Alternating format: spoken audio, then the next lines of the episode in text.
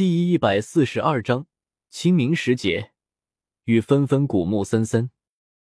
松林一家三口进了火车站，三个人回头和我再见。松林和依依和我挥手，松林让女儿喊叔叔拜拜，李雅婷便用百灵鸟一般的清脆声音喊叔叔再见，一脸微笑。我笑着挥手，待到他们一转身，消失于人流。我突然泪如雨下，我是很怕送人的场面，在喜庆的时候都会莫名的悲伤，仿佛从此不再相见，和文学小说里的描写没有二致。我落寞的擦拭眼泪，看到大家襁褓一般往车站里拥挤，方知分别每天无数，便耸耸肩坐上回家的车。一路我想，阁老的墓也许可以改变很多人的命运。也许可以左右我们村的前景。虽然监狱如猛兽一般，仿佛在前方张口等待，但是似乎并不能抵挡住大道旁边草丛中人们开辟的侥幸小径。不久之后的清明节前夕，雨落纷纷。每一年的清明，都像中了杜牧先生的毒，必定下雨。原本朦胧的江南更加诗意，原本湿润的江南更加黏糊。千朵万朵压枝低的花儿，和雨大打出手，遍体鳞伤。若曦提议回我老家上坟，我说不想回去了，太远了，过年才回去。若曦说：“回去吧，在这里也是没事，回去可以看看父母。一年回去也没几次，你家里又是独子，你不回去，你父母就孤零零呢。”我对唐若曦刮目相看，作为老婆。他似乎比王莹更适合。不不不，不要再提起王莹。若曦太善良和温柔，有时候令我不知所措，觉得她像母亲一样伟大。我们决定回山西去。回去前先去公墓给若曦的爷爷奶奶去扫墓。我没有荣幸见过两位老人家，但听若曦说，他们仿佛是若曦的无形的翅膀。若曦还说可以买一辆汽车，以后回山西。开车回去很方便，坐火车太麻烦，行李首先不好拿。我说可以。若曦拿出一张银行卡递给我，说六万块钱给你凑数买车，多了也没有。我和若曦自从结婚以来，基本上财政分开，各自独立，平素里充分信任，谁有钱花谁的，只有碰到大事才会在一起斗一下。我于是说。我只有三万块，还是不买车了先，攒够十五万再买。我把卡还给若曦，对她说：“无论说什么，今年带你出国去玩。”她兴奋的拍手说：“太好了！”我们商量，清明节放假三天，提前一天回，凑个四天，可以在家里待两天，也很短暂，但是比在江南有意思。若曦说。清明节那天，天板着脸，不开心溢于言表，仿佛全世界都欠了他钱。不但不开心，还落了泪，倒是落了个空气清新，四处噼啪的鞭炮声，宛如给老天爷抽气配了音。烟雾散开在空中，弥漫出死亡的气息，仿佛敌人不要脸的放了毒气弹。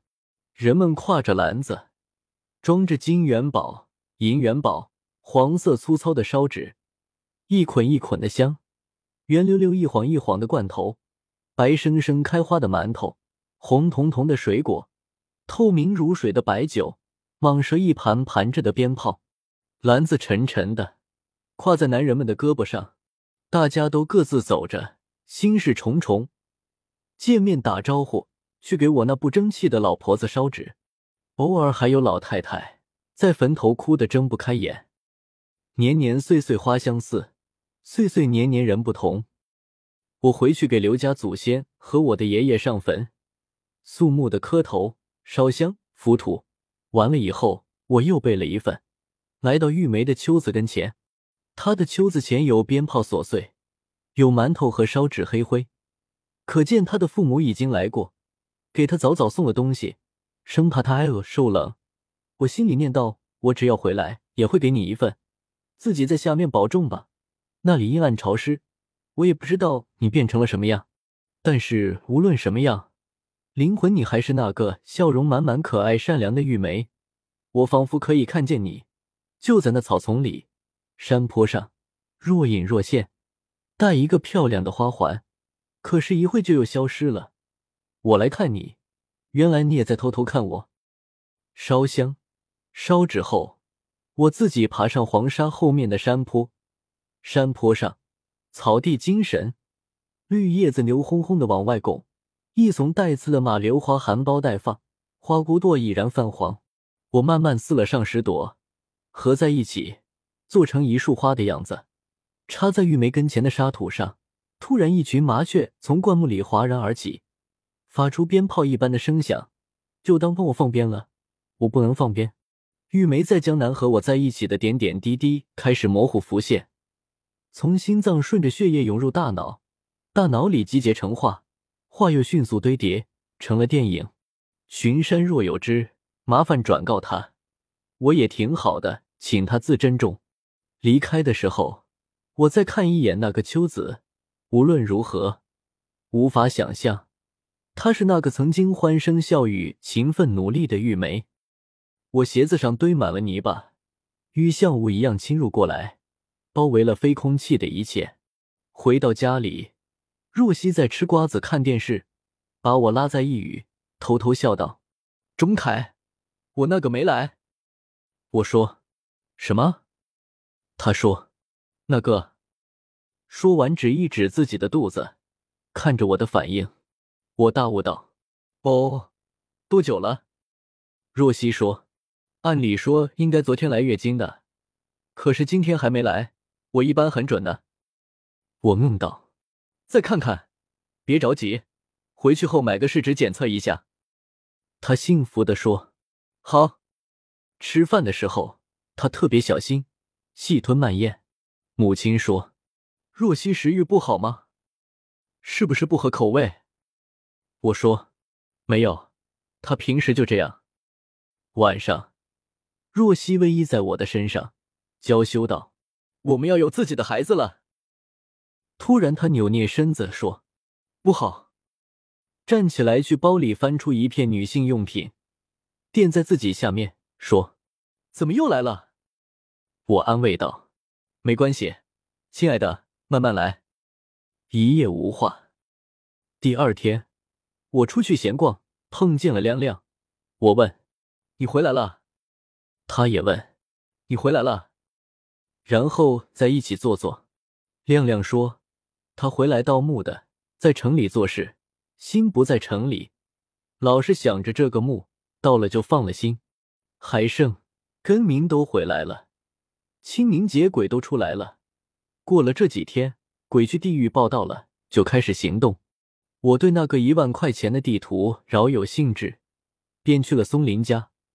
松林拿出地图来，我一看。”完全看出了另外的画面。松林显然已经对地图犹如识途老马。他坐在我对面，看着我悠哉悠哉的抽烟，似乎得意的炫耀这一万块钱花的多么高瞻远瞩。我看那地图，只见大山、山洞、老头、小径，明显是后来勾勒出来的。纸张的原来底板上，不知什么时候。腌出来无数的妖魔鬼怪，个个张牙舞爪，凶神恶煞。其中有一个挥动着黑乎乎粗壮的爪子，正咆哮着，眼睛盯着我，仿佛我是一个大坏蛋。看了一会，我吓了一跳，想当然以为只是一个幻觉，闭上眼睛，挣扎一下，睁开再看，依然如故。我对松林喊道：“松林，松林，你快来看！”松林扑啦一下跌落过来，以为我看到了什么新鲜的意外，凑近在我身边，盯着地图说：“我铲。”他也不相信自己的眼睛，揉一揉再看地图说：“这是什么？”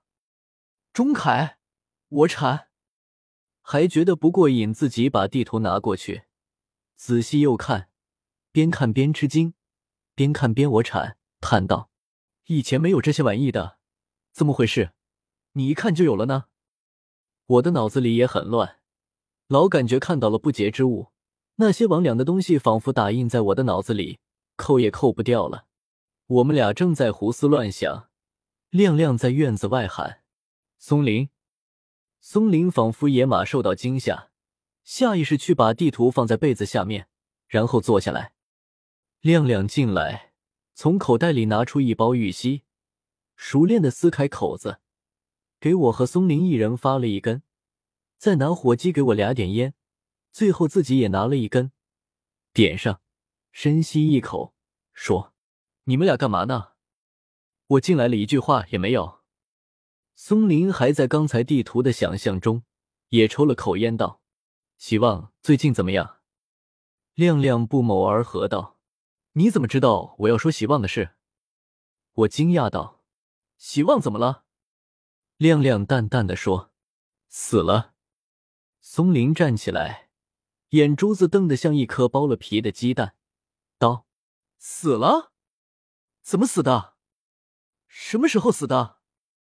亮亮说：“我也是刚听说的，说明一个问题呀，这个葛老木该是我们的，要不然，你现在去哪里找这个地图？”松林追问：“怎么死的？”亮亮说：“我听我姐说的，前几天才死，说是生病死的，具体谁知道呢？又不是什么大人物，哪里能打听的那么细致？”松林想的不只是希望的死。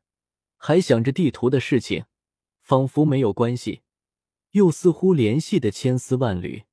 我也想不通，对松林和亮亮说：“我先回去了。”这时，松林的姐姐艾香进来了，眼睛红红的，说：“刚去给瘦猴烧纸回来，估计他失去瘦猴以后，日子过得十分拮据紧凑。清明节来了，回首往事，他便哭得一塌糊涂。”艾香问松林：“妈呢？”松林说：“不知道呀，不在外面吗？”艾香说：“不在呀。”亮亮见状，便说他也要回去了，便和我一起出来。